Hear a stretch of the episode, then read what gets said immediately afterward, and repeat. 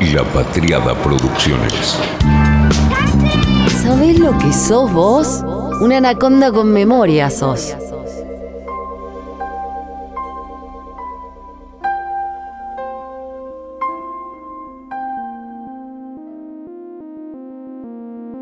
Las obsesiones son cosas de una y una se hace cargo o hace podcast.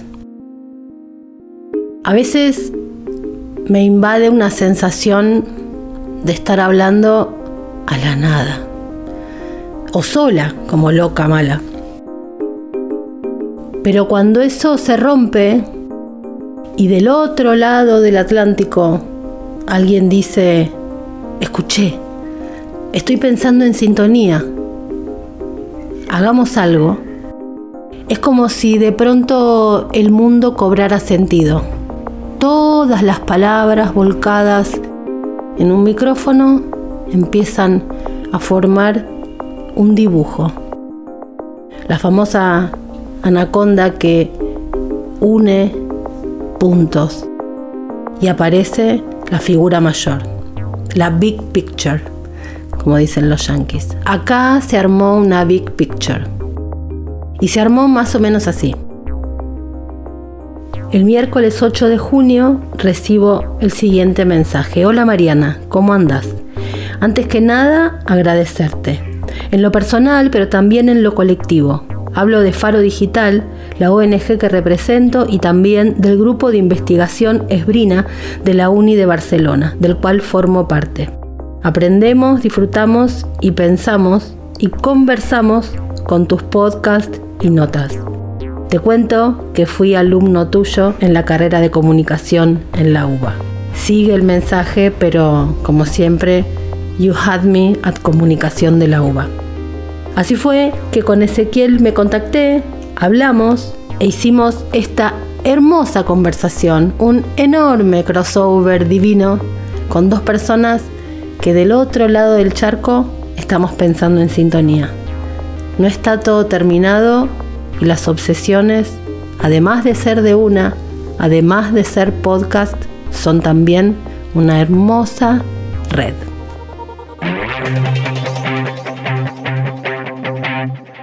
Bueno, buenos días, buenas tardes, buenas noches, eh, según la hora en que nos vayan a escuchar, cómo les va. Eh, estamos acá con mi compañera Judith con, un nuevo episodio de Educar con Sentido. Eh, hacía mucho tiempo que teníamos ganas de, conversar con nuestra invitada de hoy. cuando le escribimos nos contestó al toque, así que lo primero, agradecerte de corazón, Mariana Moyano, que estés acá con nosotros. Ya es periodista, ya es docente y la invitación es a conversar, a que intentemos eh, intercambiar ideas para seguir entendiendo este mundo digital en el que estamos viviendo, desde el cruce de la política, de la educación, del, periodismo. Así que lo primero, Mariana, agradecerte de vuelta y preguntarte cómo estás, eh, cómo venís en este tiempo. Sabemos que venís de, la radio medio a mil. ¿Cómo, ¿Cómo viene todo por Buenos Aires? Em, caótico como siempre, y si algo faltaba, tenemos un avión.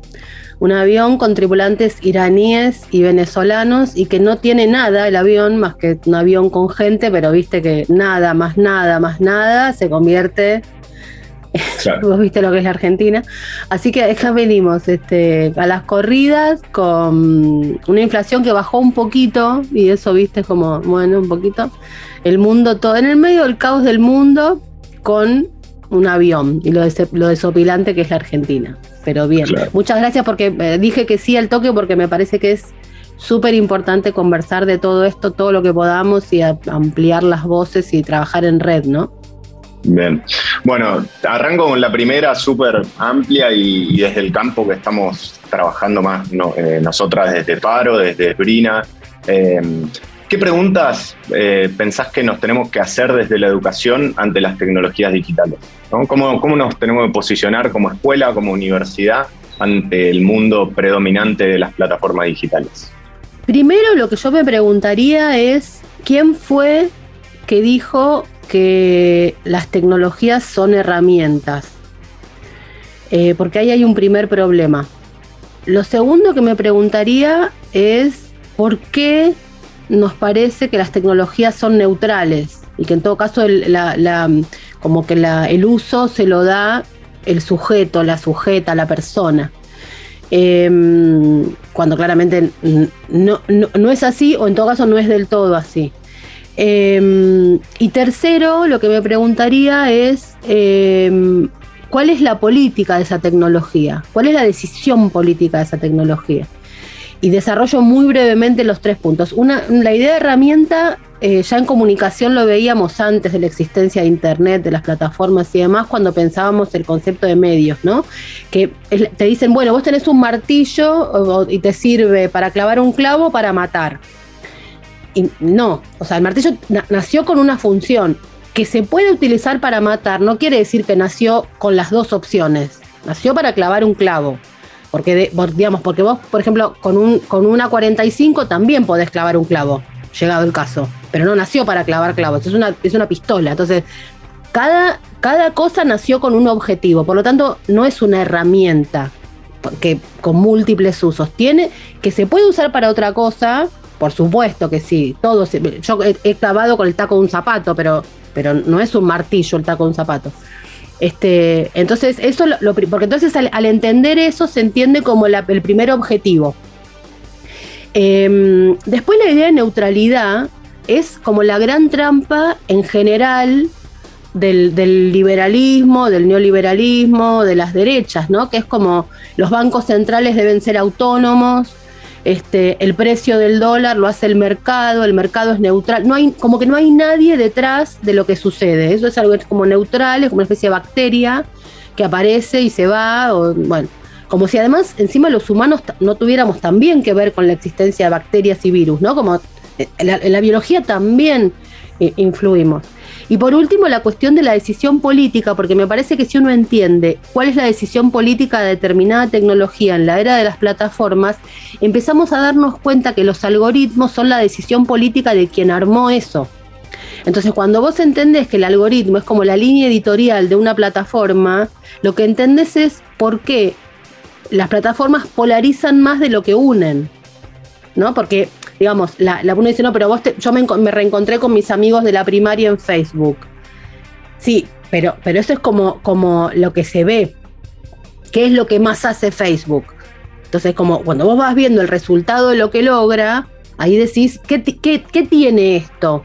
¿Por qué, yo, siempre yo hago esa pregunta en el, libro de Trolls, ¿por qué yo me parezco en, en, las redes sociales más a lo que las redes sociales quieren que sea que a lo que yo soy? Al hacer esa pregunta honesta, porque incluso es hasta una cosa medio introspectiva, como es tan individual el uso de las redes sociales, em, eh, eh, o, lo que uno busca en Google, ¿no?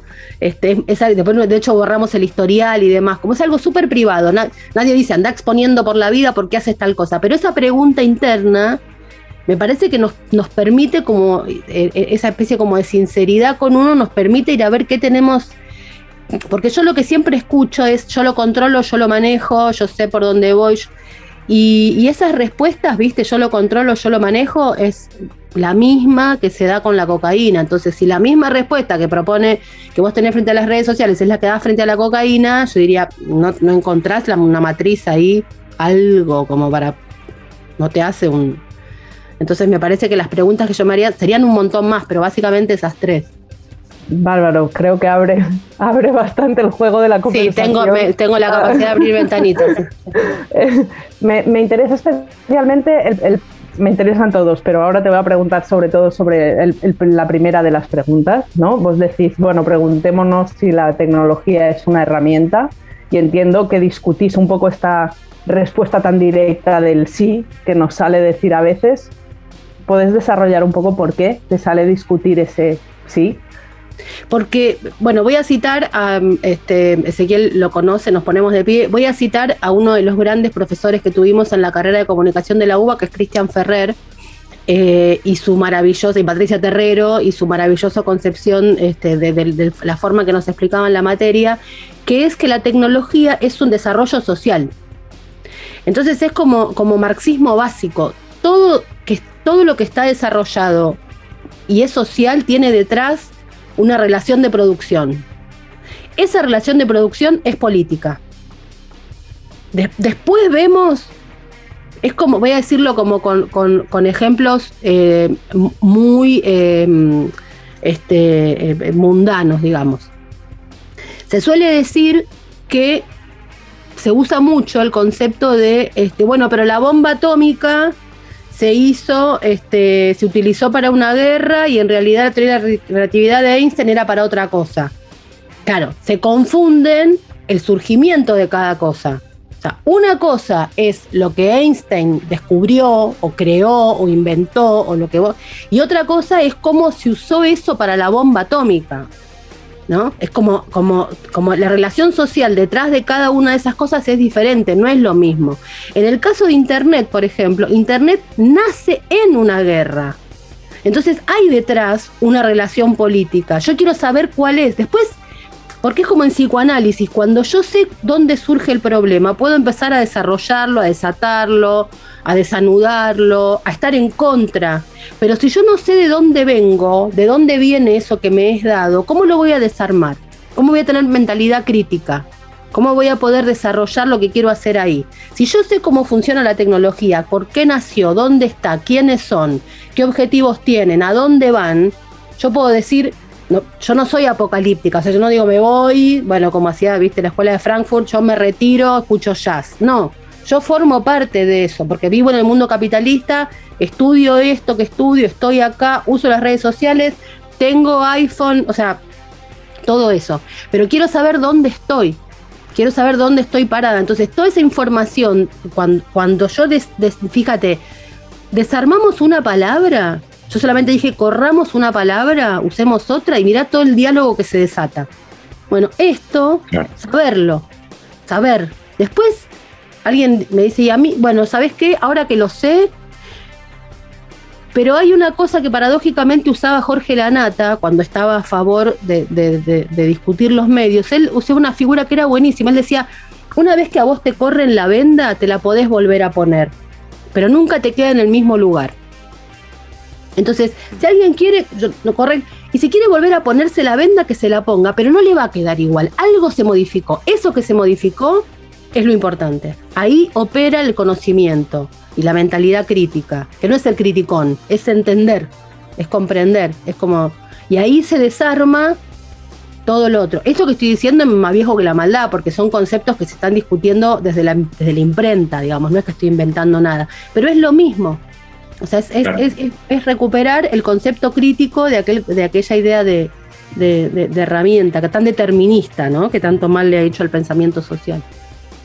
Sí, citaste a Ferrer y, tiene muchos trabajos con, Paula Sibilia, que, es una de las personas que más leemos para poder entender todos estos fenómenos, desde la intimidad como espectáculo y tantos otros textos que, está haciendo. Eh, y, de esa mano quería llevarte un poquito de vuelta a la docencia, pero ya preguntarte más por el, por, el rol, ¿no? Eh, ¿cómo, ¿Cómo definirías vos qué es que ser docente hoy en esta era del algoritmo. Hace unas semanas eh, conversábamos con, otra, con otra referente argentina, Inés Dussel, que nos decía que, según ella, la, idea del docente como antítesis del algoritmo, ¿no? como que el algoritmo nos cerraba en nuestro pasado en base a las búsquedas y el docente en base a conocerte eh, te designa, ella hablaba mucho de la importancia de la designación, porque te conozco, te, ofrezco esto para que vos puedas eh, como eh, hacer ese, proceso de, llegada o de acercamiento al conocimiento y luego emanciparte, ¿no? ¿Cómo, ves vos hoy el... Qué, qué, les pasa a los docentes hoy en esta, en esta era plataformizada, por así decirlo?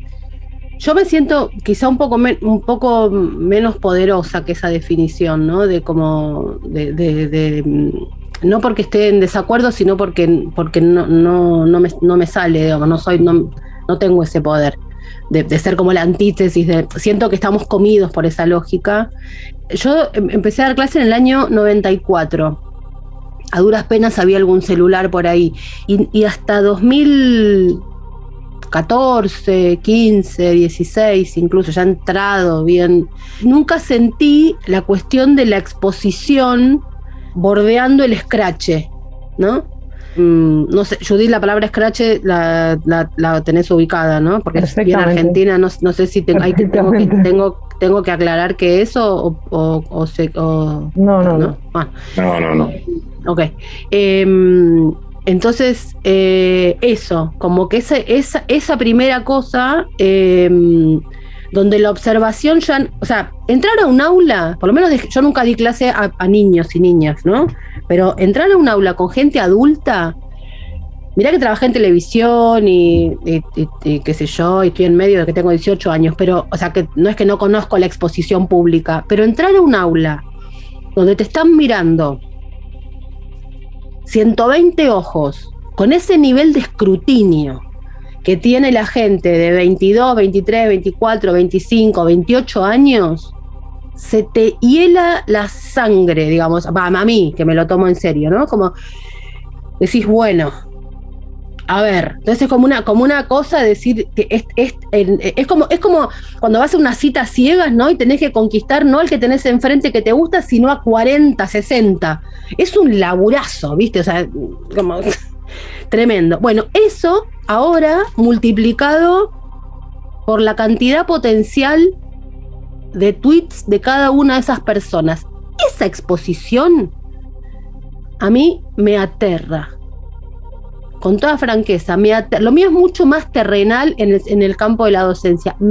Quizá en el caso de em, estudiantes o alumnos más chiquititos de escuela, como no pueden estar con el, celular en el aula, a lo mejor ese vínculo se modifica. No lo sé porque, insisto, no doy clase en esos lugares, pero en los lugares universitarios o incluso por Zoom, donde todo esto queda expuesto, relevado, y alguien puede estar, mientras yo estoy hablando, puede estar mirando qué, libros tengo, o cómo es, este, la, si es en el aula, cómo es la cartera, o dónde dejé el celular, o si lo apagué, o cómo tengo el pelo, o si las uñas están bien pintadas o no, porque la gente mira eso, digamos. Después dirá, che, está bueno lo que la mina dio en clase, pero después.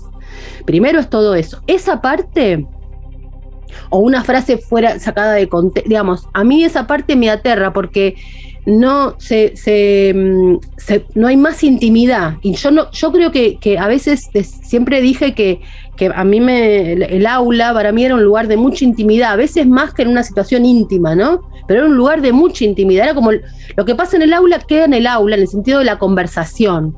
Porque se da algo, ¿viste? Sobre todo en materias como las nuestras, que necesita, no es el ejercicio, es uno necesita el cuerpo ahí, ¿viste? Y darle y trabajarlo y como una cosa medio de la arcilla.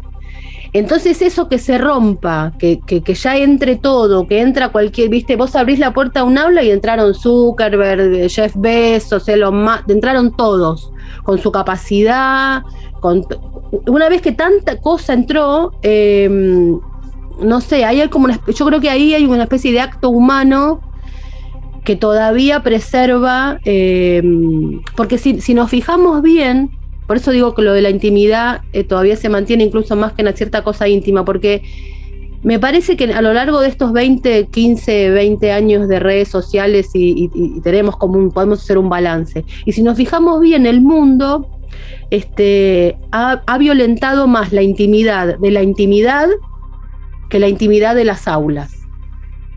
Eh, hemos contado más fracasos este, con nuestras parejas o circunstanciales eh, amantes que nuestros fracasos dentro de un aula.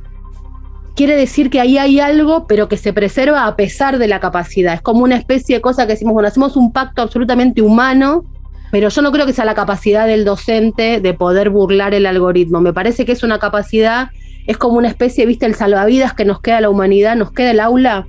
Bueno, aferrémonos a ella. No, a ella. No lo tengo muy trabajado el tema, con lo cual lo que estoy diciendo es absolutamente ahora. Sí, sí, personal y subjetivo. por, ahí, si, lo estudio, lo leo, qué sé yo, pienso lo contrario, pero hoy, con toda honestidad, lo que me sale decir es eso. Me, me, me, me, gusta porque es como este espacio que además los tres desde distintas experiencias compartimos, ¿no? Una aula es siempre un aula al final. Eh, y, es cierto, ¿no? Me, sentí como interpelada en este espacio de intimidad y diría incluso de confianza, ¿no? Que se genera a veces eh, en una relación que yo creo que tiene que ser presencial, ¿no? Y que ahí hubo muchas cosas que, se rompieron por ahí con la, contra con la virtualidad de las aulas y después vamos de a poco recuperando y cuesta, no es tan automático como volver, porque no es solo estar, hay algo más ahí, que es, es, generar esa confianza. Y no sé si, eh, no sé cómo, cómo, cómo, se, cómo se sobrelleva, eh, porque me parece que la opción Ah, bueno, gente, dejen el móvil afuera, ah, no es viable, me parece que no es ni siquiera inteligente.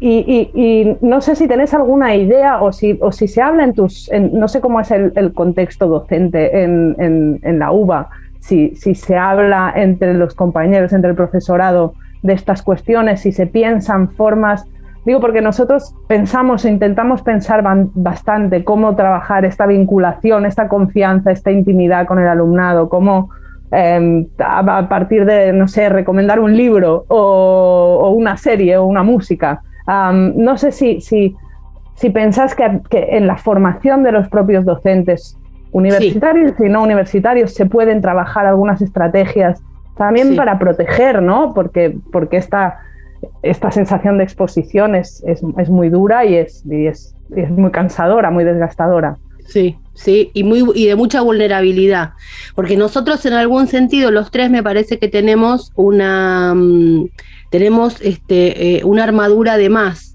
que el resto, y es que nosotros justamente eh, cuando, cuando damos algún curso o una clase, los temas de los que hablamos es de esto. Entonces, nuestra exposición sobre nuestra exposición y vulnerabilidad puede ser parte del contenido. Tienen más problemas quienes están igual de expuestos y vulnerables, pero no tienen la excusa de la temática, como para conversar, ¿no? Em, entonces ahí son como, como, dos planos. Por un lado, me parece que sí, yo mientras vos hablabas, al final decía sí, sí, sí, porque me parece que lo único que, que tenemos a mano es este, eh, eh, hermanarnos con los estados y que los estados comprendan la urgencia de que haya algún tipo de planificación sobre la educación y la ciudadanía digital. Y una de las cosas que creo que tienen que incorporar es qué pasa en el aula con los teléfonos. Decimos los teléfonos porque básicamente son el dispositivo, ¿no? Para todo. Este, después aparecen otras cuestiones, pero lo primero es el teléfono. Entonces, ¿qué pasa con ese, con ese, con ese dispositivo que no es un televisor? que, no lo llevamos, es, es una extensión de nuestra mano. Entonces, ¿qué hacemos con la extensión de nuestra mano? ¿Dónde, va eso en el ámbito de un aula? Eso tiene que ser discutido y eso tiene que ser una política de Estado que además se convierta en una política educativa y que además se convierta en una pequeña defensa de los estudiantes y también de los, de los, de los docentes. Tiene que haber algo ahí que se converse, porque es es como, como el tema no tratado en una familia, ¿no? De eso no se habla, no estamos hablando de eso y eso está, es el elefante rosa, está ahí. O sea, hay, o alguien lo menciona o, algo, algo malo va a pasar. Eso en primer lugar. En el caso de, de por lo menos los cursos que yo doy, tengo el beneficio, esto que decía antes, de que de entrada yo puedo mencionar ese problema porque es parte de mi currícula. O sea, yo puedo mencionarlo y puedo, puedo mostrar esta, esto que acabo de decir hace cinco minutos, a mí me sirve como para disparar una, discusión que está dentro de los temas que yo tengo que dar. Entonces no, no es tan desatinado, ¿no? Yo, digamos, lo que diría, y hasta que los estados se pongan en movimiento y tengamos una, algún tipo de, de armadura con esto, a mí me parece que lo mejor del mundo es plantearlo de entrada de hecho, por ejemplo, lo hago cuando voy a dar charlas que no son dentro de un ámbito o un aula. Eh, hace 15 días, que hace un par de viernes, que fui con, un amigo que fuimos a dar una charla y le dije, mira, yo quiero proponer que no la graben, que si quieren la graben, pero si la, si la están grabando, que sepan que alguien puede cortar un pedacito, puede usarlo con mala intención y esa charla se va a convertir en otra cosa. Entonces, yo diría, hagamos un pacto humano, que, no es que deja el teléfono porque no puede ser, no, no, el teléfono tenelo. Y vos, vos asumís la responsabilidad de qué hacer con él.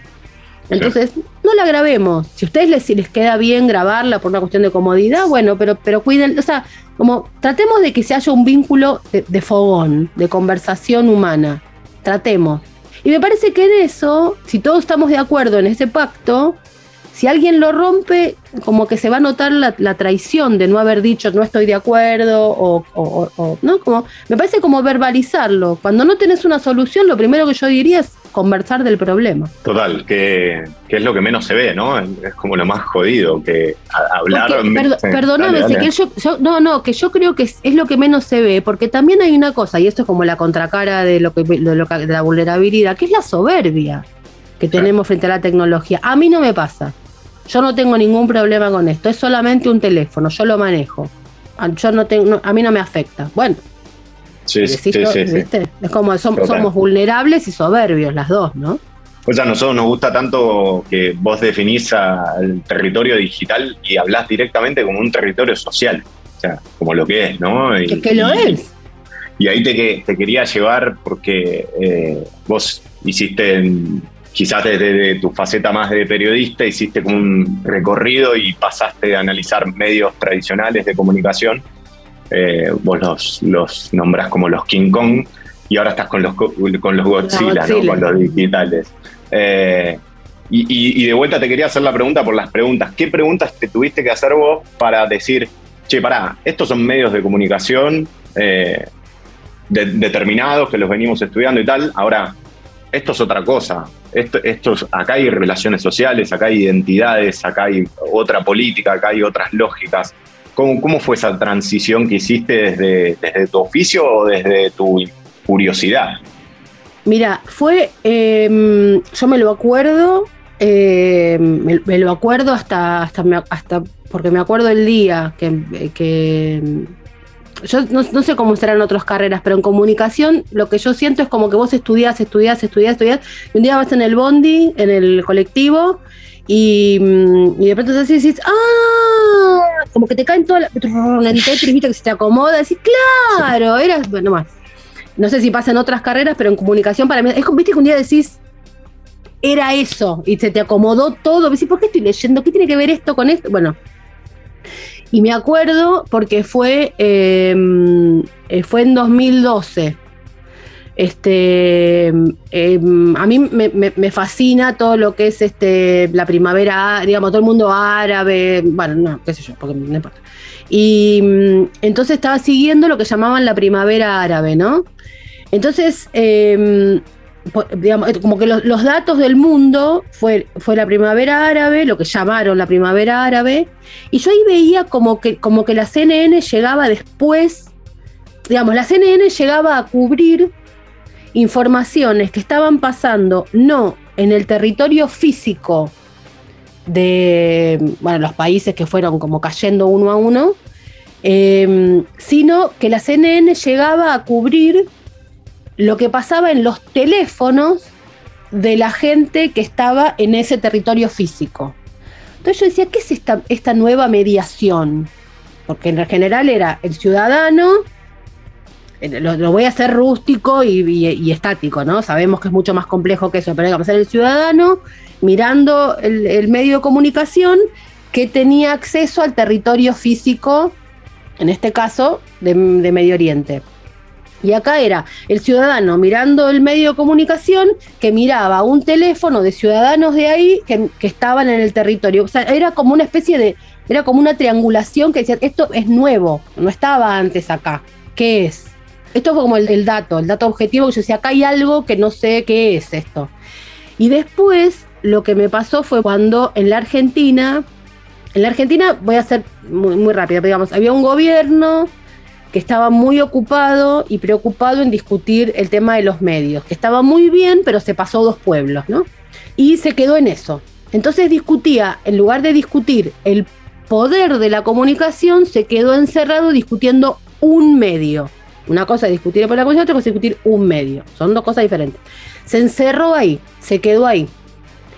Y no se dio cuenta que esos medios que necesitaban voltear a ese gobierno se dieron cuenta que el poder del argumento no lo iban a tener, porque el poder del, argumento había quedado, gracias a la política de ese momento, en el ring, digamos, en la esquina, en el rincón de la política. El argumento había vuelto a la política. Entonces buscaron otra forma de romper eso y fueron a lo emocional y encontraron el ruido y crearon programas de televisión que instalaran ruido, o sea, gente gritando sobre qué, no importa, grito, ruido, argumentación nula. No es que a veces todavía uno escucha y dice, ah, pero el, argumento que dicen no tiene sentido. Y pero por supuesto, la idea es que no tenga sentido. Es que te ponga nervioso. ¿Por qué? Porque hay un avión. ¿Y qué tiene el avión? Nada. O sea, no, no, no, intentes buscarle lógica argumental a un avión que no tiene nada. Entendé de dónde viene el ruido. Es ruido. Entonces, cuando vos ves esas dos cosas, yo empecé a atar y me di cuenta que dije, el poder de la comunicación cambió de lugar. Ya está. Porque por, un, por una cosa, por una cosa básica. Y es que se rompió, digamos, nosotros estuvimos un siglo y medio hablando de y construidos bajo un paradigma, rápidamente y con todas las complejidades, pero es emisor, mensaje, receptor. Y vino algo hasta ese momento yo no sabía cómo definirlo, luego lo llamé territorio digital, pero en ese momento era algo que rompió el esquema. Un esquema de un siglo y medio, y era emisor, mensaje, receptor, que es emisor, que tiene un mensaje a un receptor, que es emisor, y cuando vos vas viendo decís la red. Y ahí comprendes, decís, es otro esquema, ya está. El grado cero de la emisión, ¿dónde está ahora? no lo encontrás. No tenés forma. Bueno, encontrás a este que viralizó lo de Shakira, pero porque uno, porque uno encontrás. Y porque lo vas a buscar específicamente y porque estás en ese día como una especie de, de, de, topo. Pero no lo encontrás. O sea, no, eso es lo que es terrible. No podemos encontrar el grado cero de dónde empezó un viral. No encontrar el grado cero de algo para personas nacidas en el siglo XX, que vivimos gran parte de nuestras vidas en un mundo binario, con un muro de Berlín, un muro físico que nos dividía, es... Eh, bueno, ahí acabo de crear el meme, ¿no? Sí, boom. Sí. repetí el meme. Eh, te, estalla el cerebro, ¿entendés? Te estalla. Bueno, y ahí dije, ya está. Ya está. King Kong, ya está. Después, por supuesto, vino Rupert Murdoch, que, dije, que dijo, ustedes no, ustedes no tienen front. Porque además pasó una cosa muy loca, y es que Rupert Murdoch, el New York Times, Héctor Mañeto, O Globo, eh, Prisa, terminaban pidiendo, por favor, que respeten los límites de los estados. Porque claro, ellos son empresas de estados, por más que sean multinacionales, ¿no? tienen una sede física, aunque sean Delaware, pero es una sede física. Entonces, viste, de pronto decían, por favor, respeten los estados, respeten los estados. Y vinieron estos, los le dijeron, ¿sabe qué? Acá no hay estado. Los estados me, me, sobra el estado. Me, me, arruga la ropa el estado. Chau. Y vos eh, antes mencionabas que, a ver, te, vuelvo con, la pregunta anterior que te, que te hacía, ¿no? Eh, para, para analizar los viejos medios estaban las líneas editoriales, ¿no? Y, vos hoy entendés que son los algoritmos, ¿no? ahí es donde, donde hay que hacer las preguntas, y, pero por otro lado es, lo, opaco, lo, que no se conoce, Claro, ¿no? sí, olvídate, no, no lo vas a ver. No, eso es lo loco. Vos que, en una línea editorial vos podías ir rastreando, por ejemplo, los adjetivos de un. Una, cosa muy obvia, ¿no? Pero agarrabas una, nota editorial de un medio y buscabas, bueno, qué adjetivos le adjudican a. Lo que hacíamos para analizar medios era de kindergarten, ¿no? De salita verde, era como hermoso en algún punto. O sea, como estaba todo expuesto ahí, firmaban algunas notas, quiénes eran, dónde estaban, eran personas. Sí, tenías huellas por todas partes. Todo el. Claro, claro, huellas por todas partes. Hermoso, me encantó la figura. Huellas por todas partes. Acá, ¿quiénes son? Porque aparte Zuckerberg no es. Es otro, que, no sabemos ni cómo se llama. Por ahí es un pibe que es un, un nerd que circunstancialmente trabaja ahí un día, después se va y viene otro. O sea, no sabemos. Es, es, es algo que no tiene. Mira, hay una parte de una serie a mi criterio regular, que se llama eh, Los favoritos de Midas, mm, eh, que es española, y que hay una parte donde una mujer que hace las veces como de las nuevas corporaciones, porque es como una especie, en la superficie es como un policial, pero tiene un trasfondo que es mucho más interesante.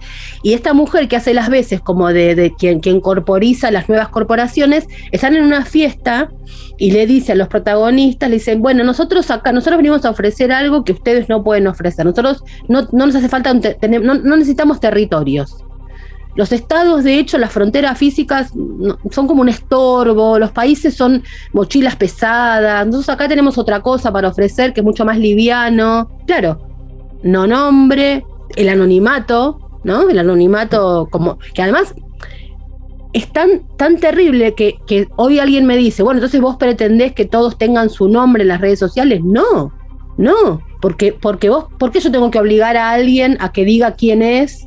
Si, tiene algún tipo de riesgo, al revés, digamos, tiene que haber esa libertad. Es como que nos han cambiado los paradigmas también. Eh, entonces, eh, ahí yo digo, ¿quién soy yo para obligar a alguien a que... Entonces, todo ha cambiado tanto en ese sentido, que llegaron estos no names, no lugar, porque además, si ahora me quiere discutir un marxista duro, le diría, mirá, las condiciones económicas de esas empresas son mucho más poderosas que las de los medios de comunicación, porque Facebook vale 4 PBI de la Argentina, si alguien la quisiera comprar. Entonces, digamos, en términos culturales, todo lo que acabo de decir, y en términos deterministas económicos, muchísimo más. Eh, para nosotros acá en la Argentina fue como cuando Elon Musk dijo, voy a poner 44 mil millones de dólares, nuestra cabeza hizo la deuda externa. Entonces, un pedacito de Twitter vale el padecimiento de 100 años de la Argentina. Mirá si no será poder. Y Twitter, que es la más chiquitita, en teoría. Un capítulo aparte es Twitter, ¿no? Sí, y hay, una cuestión que como, como nosotros estamos centradas, digamos, en el estudio de las cuestiones educativas, que a mí me, me, me mueve lo que decís en el sentido de que mm, de que estos Godzillas no solo no solo compiten con los medios de comunicación tradicionales, compiten con muchas otras instituciones sociales tradicionales como la escuela em, o la política de partidos. O, Absolutamente. Eh, entonces el espacio es, mucho menos acotado su espacio de actuación y permean muchas más instituciones, cenas familiares, eh, quedadas entre amigos, ¿no? Entonces, em, es... es, em, Yo pensaba hoy, para simplemente no para interrumpirte, porque me encanta lo que estás diciendo, solo para, para agregar como si fuera, como si estuviéramos eh, pasando imágenes mientras vos hablás, ¿no? Yo la imagen que, que agregaría lo que estás diciendo para, para simplemente como un ejemplo de lo que decís, porque es tal cual, yo hoy pensaba, hoy justamente estaba pensando en em, cómo es esto ahora, ¿no? ¿Cómo es esto de que eh, vamos a un lugar y en algún momento de la noche aparece la selfie o la, la propuesta de selfie? Y entonces en la previa de la salida uno está pensando en la selfie. O sea, vos te vas a tomar un café con una amiga algo absolutamente azaroso, circunstancial, y lo que hay que pensar es que tal vez en ese café absolutamente circunstancial se, construye una eternización. Mm. Es mucho. Sí, es mucho. Sí, sí, totalmente, totalmente. Es, un montón, es mucho. Como por lo eh, menos para no pensarlo, es un montón.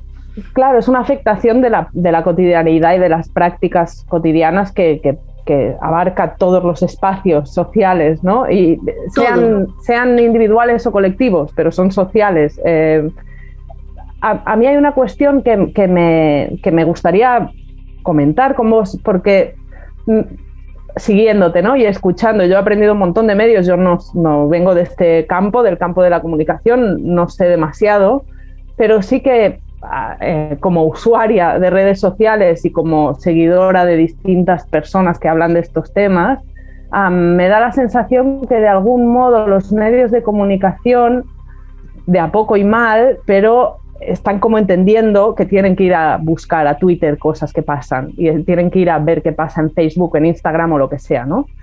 Em, y justamente la escuela pública, por ser una institución tan dinosaurio, no tan grande, una administración con tantos profesionales, bueno, eh, de unas características tan sumamente distintas a lo que son los ecosistemas de, medios, eh, tienen muchas dificultades para, para, mm, para interpelar a su alumnado en este nuevo entorno en el que su alumnado se mueve, ¿no?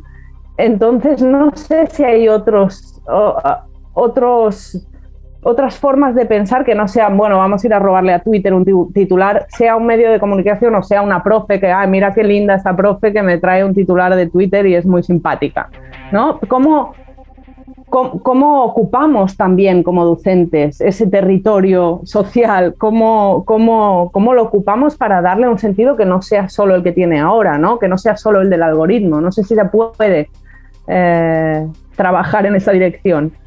Mira, yo te voy a contestar esto que, es bastante ridículo. Pero bueno, hice tanto el ridículo en mi vida que ya mucho no me importa. Pero yo tengo 52 años y en la Argentina, en el 83, volvió la democracia. Entonces, quienes teníamos 13, 14 años, 83, bueno, fines 83, 84, 85, sobre todo esos dos años, éramos niños y niñas, porque éramos muy chiquititos, pero éramos grandes. Hacíamos vida grande. Todo el tiempo conversamos con, amigos de esa época y decimos, o sea, yo, mi hija hoy me pide hacer la mitad de lo que yo hacía, digo, ni loca, de ninguna manera. Y es, ah, después, bueno, con el tiempo vino The Americans, la serie, y nos dimos cuenta bueno, Stranger Things también, y nos dimos cuenta que la generación de los 80 tenemos algo de indestructible. Vamos, hay una cosa ahí. vino el muro de Berlín, se cayó y nos dijeron, bueno, dale, seguís. Y dijimos, bueno, vamos, acá no ha pasado nada. Vino el HIV, sí, en ese momento, y bueno, listo, se terminó, se acabó coger, coger, eh, ¿no? No como dicen ahí, sino como decimos acá. pum, pum, listo, otra cosa. Y nosotros seguimos como si nada hubiera, o sea, niños sobreadaptados a un nivel extremo. Eso nos dejó como una huella muy fuerte. Entonces, yo diría ir ahí. Porque un problema, ah, vuelvo a esto ahora, ¿no? Pero un problema de los docentes a veces, ¿cuál es? Querer ser como amigos de los alumnos. Entonces decir, ah, yo te, reentiendo porque tengo Twitter, ah, me saqué TikTok, soy una, una profesora recanchera. No, yo diría ahí como recuperar algo de la generación de los 80, que es, seguimos con el pelo parado, así, seguimos bailando igual que bailábamos en los 80, seguimos escuchando a David Bowie, la autenticidad, y desde ahí decir, mira, yo soy generación 80, en este caso que es como el sello fuerte, y esto no lo sé. Hablemos de esto que yo no sé. Claro. Entonces, en esa marca, que lo digo con, lo, que estoy diciendo, lo estoy diciendo con mucha soberbia porque sé que a la gente que tiene 35, esto le cuesta, porque ¿cuál es la generación de los, del 2000? No es tan fuerte. Entonces cuesta, pero yo digo, encontrar como una cosa de autenticidad fuerte propia y decir, yo soy esto. Y vos que sos de tal generación tenés esto. Muy bien, conversemos de esto. Y en ese conversar, los propios estudiantes van a ver que quien está al frente del aula tiene un montón para ofrecer. Un montón, que, no, que ellos no sabían. Digo porque me pasa con mi hija. Todo el tiempo, yo, la, yo a, mi hija, además de amarla, la uso. ¿no? Porque, porque le pregunto y la, exprimo, le he visto qué es. Ella me dijo en 2018, me, me avisó en 2018, me dijo, mamá, hay una red que se llama Musicali que se va a convertir en otra cosa. Mi hija me avisó, y fui la primera persona en la Argentina que habló de TikTok. Me, lo avisó ella, pero no porque es especialista en comunicación, porque, porque es una nena que sabe que tiene una mamá que la va a escuchar. Entonces el nivel de, insumo que me dio ella con eso fue brutal. Porque, porque, de hecho, están las columnas al aire, se burlaban de mí. Yo decía, vean TikTok, está por venir TikTok, sigan TikTok, van a ver que TikTok rompe todo. Bueno, dicho y hecho. Entonces lo digo con jactancia porque es lo que pasó. Pero digo, en, esa, desde una absoluta autenticidad. Mira, yo tengo los pelos parados. Bailaba David Bowie, iba a New York City y no entiendo nada de lo que está pasando en X. Hablemos por favor de esto. Ellos van a poder decir 4, 5, 10, 25 palabras, de las cuales yo sacaré los insumos para poder cerrar todo ese círculo. Yo lo que diría es, lo que no tiene que pasar, me parece a mí, o sea, lo, que, lo digo con, como con seguridad, pero es mi opinión. No, no, sé si es lo que resulta, pero para mí lo peor es intentar ser un par, porque se nota el gesto, se nota lo no auténtico. Yo diría, plantémonos cada uno en la autenticidad de una vulnerabilidad común, porque ellos podrán manejar muy bien TikTok y las ediciones, pero también son vulnerables. Entonces, cuando aparece la vulnerabilidad, el docente tiene para ofrecer lo que tiene que ver con el cuidado del cuerpo, lo que tiene que ver con eh, la privacidad, con quién conversar, qué son los vínculos. Y ahí vos fíjate, estamos hablando de cuestiones sociales, de cuestiones vinculadas con la salud sexual, de cuestiones vinculadas con aspectos emocionales, de cuestiones vinculadas con la, con la psicología. Entonces ahí uno empieza a entrarle a disciplinas que esas sí son barreras infranqueables. La psicología, lo emocional, las ciencias sociales, la, intimidad, eso, venga el algoritmo que venga, duele igual, trasciende. Entonces, es como una forma de entrar a, lo, que tenemos, las personas, que es irrompible, desde un lugar que no es ni el repetir y que el alumnado no escucha porque le parece aburrido, este, ni una cosa de todo tiempo pasado fue mejor, porque también es falso eso, eh, sino como, como lo que sería el diálogo intergeneracional, más que nunca me parece que, pero no del dedito, ni dialogar, este, a, mí por lo menos me enriquece muchísimo como escuchar para absorber y cuando absorbo todo digo, mira, yo tengo esto para ofrecerte. Este, y aprovechar aparte que todas las ficciones nos están haciendo una gran prensa del pasado, ¿no? Porque, bueno, Stranger Things nos dio un changüí enorme con las generaciones este, que vinieron. Yo la tengo una, mi, mi, Polaroid de oro en polvo para mi hija, digamos, y me convertí en una mejor mamá porque vino sí, sí, te hizo el puente. Claro, claro. Yo le, debo todo a Winona Ryder y Stranger Things porque soy una mamá mucho mejor desde que ellos están en Netflix. Claro.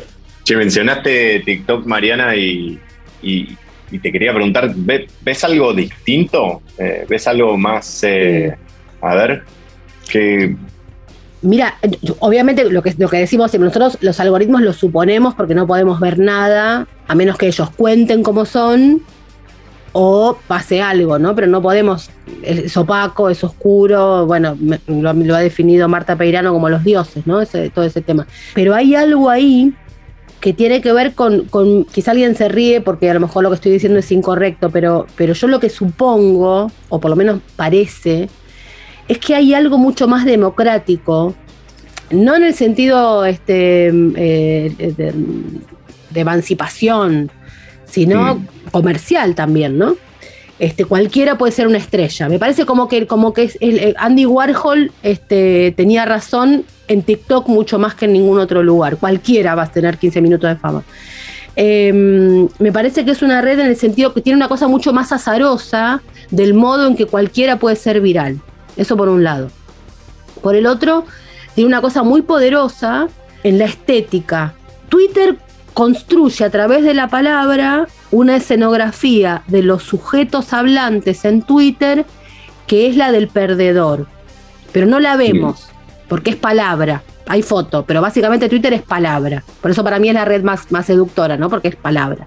Instagram es la fotografía tan perfecta que empalaga. Es la construcción escenográfica por excel. Somos, todos somos Kardashian en Instagram, ¿no?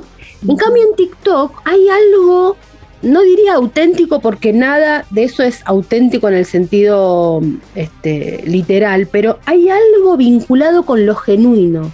Y si vos mirás desde dónde salen, cuál es la escenografía, digamos, de, los TikTokers, su, telón de fondo es tan común, tan, em, tan, tan de, una casa. Uno si, uno chusmea, este, eh, curiosea, vos ves una, una, un lavaplatos, este, a lo mejor hasta, hasta un estante desordenado, em, una computadora y hasta quizá podemos llegar a ver qué, qué ventanas tiene abierta. Digamos, hay una cosa como del, de un descuido medio auténtico.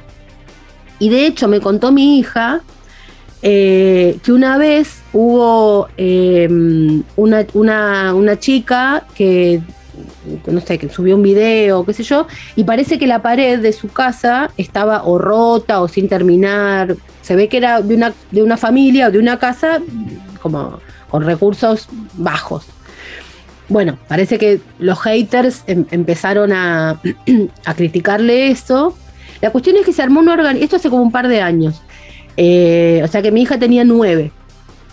Y, se armó como una especie de comunidad en TikTok para defender. Entonces lo que empezaron a decirle es, cada uno tiene la casa que puede, este, no todos los padres son ricos y cada uno tiene, vamos a decirlo así, capacidad de emitir más allá de su dinero y el TikTok vale igual. O sea, defendían como el lugar de ella no me lo dijo así, pero ellos defendieron el lugar de enunciación más allá de las condiciones económicas. Fue como una cosa explícita de que ahí todo el mundo tiene que poder hablar. Y vos fíjate que los videos de, la, de, los, de, las, este, mm, las coreografías son la mamá con la hija vestida en jogging, eh, son, como todas cosas caseras, ¿no? Como que la casa como un lugar, por supuesto que hay unos chinos haciéndose millonarios con esto estoy diciendo, no que son altruistas, y no. Pero digamos, le encontraron, como decimos acá, el agujero al mate eh, a, la cosa de la casa. Y en la pandemia explotaron, ¿no? Porque ¿cuál era, ¿cuál era el mérito de TikTok? Contar desde la casa. ¿Dónde estábamos encerrados? En casa. O sea, la tormenta perfecta para, para los chinos, en los dos sentidos. Este, encima una cosa que, que, fue genial, que yo después fui averiguando, pero también me enteré por mi hija, ella en ese momento tenía un Samsung y yo tenía un iPhone. Entonces todo el tiempo me pedía el iPhone, me pedía el iPhone para hacer TikTok. Y yo decía, pero tenés tu teléfono, digamos, ¿por qué?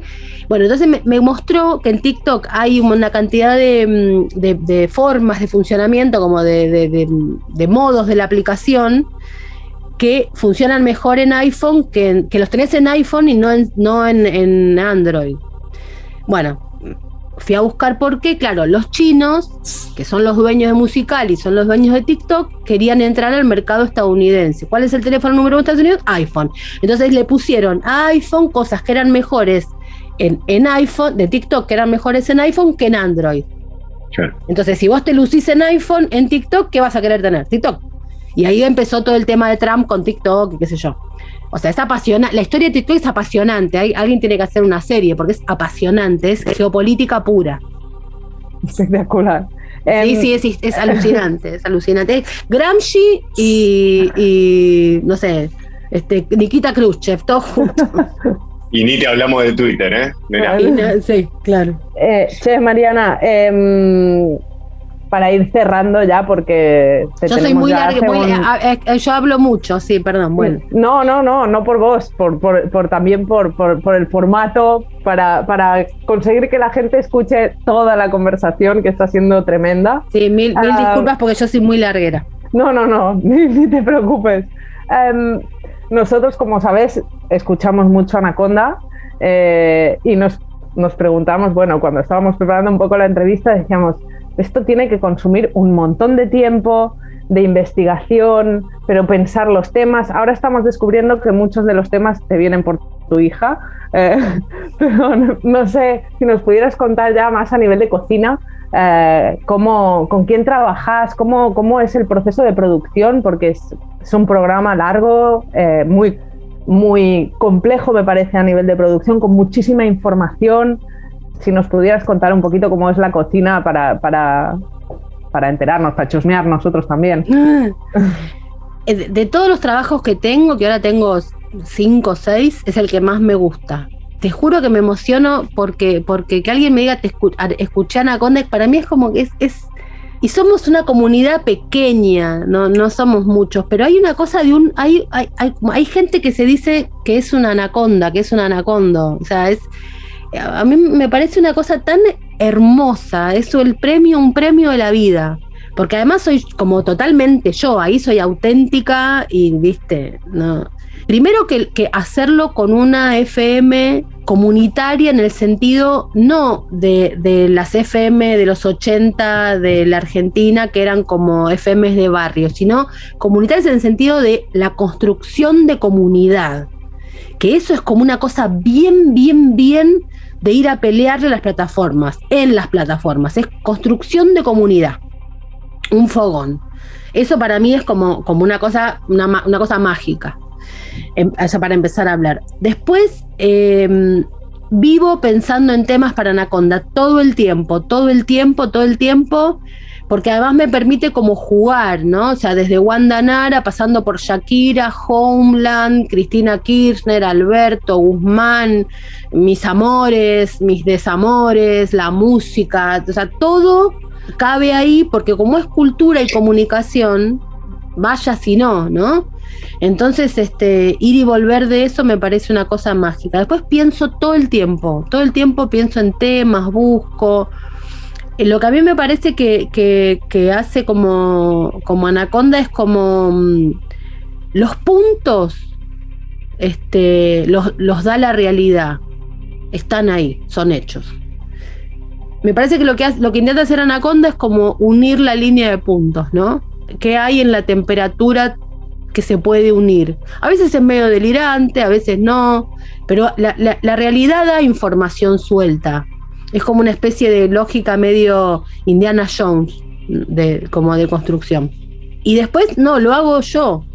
Eh, y tengo una amiga, una hermosa persona, una profesional impresionante, eh, que se llama eh, Nadia Osorio Lihuela, que eso ya, es un personaje dentro de, pues se llama Nadia Lihuel, así que es Lihuela, Lihuelita, este, que es como parte, es como una especie de personaje más de, Anaconda, y ella recibe mi, crudo y lo limpia, lo cuida. Los crudos son muy graciosos porque yo le, grabo y le hablo a ella. El otro día estaba grabando, estaba grabando el de Shakira, que estaba muy cansada. y en un momento le digo, bueno, acá Shakira, fíjate, pone esto. no, eh, no era Shakira. Ya estaba muy quemada. Muy quemada. y quedó muy gracioso porque no nos lo sacó, por supuesto, pero después nos reíamos solas porque yo le hablaba a Nadia y la mencionaba como si fuera Shakira. Ella pues, obviamente se estalló de risa. Eh, y el crudo es muy gracioso, así que sí. Y no somos nosotras dos. Y obviamente que a mí me encantaría tener. Lo que pasa es que ya es, es muy difícil que alguien se pueda meter en la cabeza de Anaconda y, y producir, porque ¿qué vas a producir si no sabes lo que está la anaconda pensando? O sea que, bueno, es un trabajo, pero sí, sí, trabajo mucho. Todos los días, todo, o sea, si yo entrego el jueves a la noche, el viernes me lo tomo de descanso porque nadie edita todo el día, y ya el sábado a la mañana, que es como el momento donde Anaconda fluye y me empiezan a recibir, empiezo a recibir mensaje, mensaje, mensaje, mensaje. La gente se ve que lo escucha el sábado de la mañana, es como el momento de reinado de Anaconda.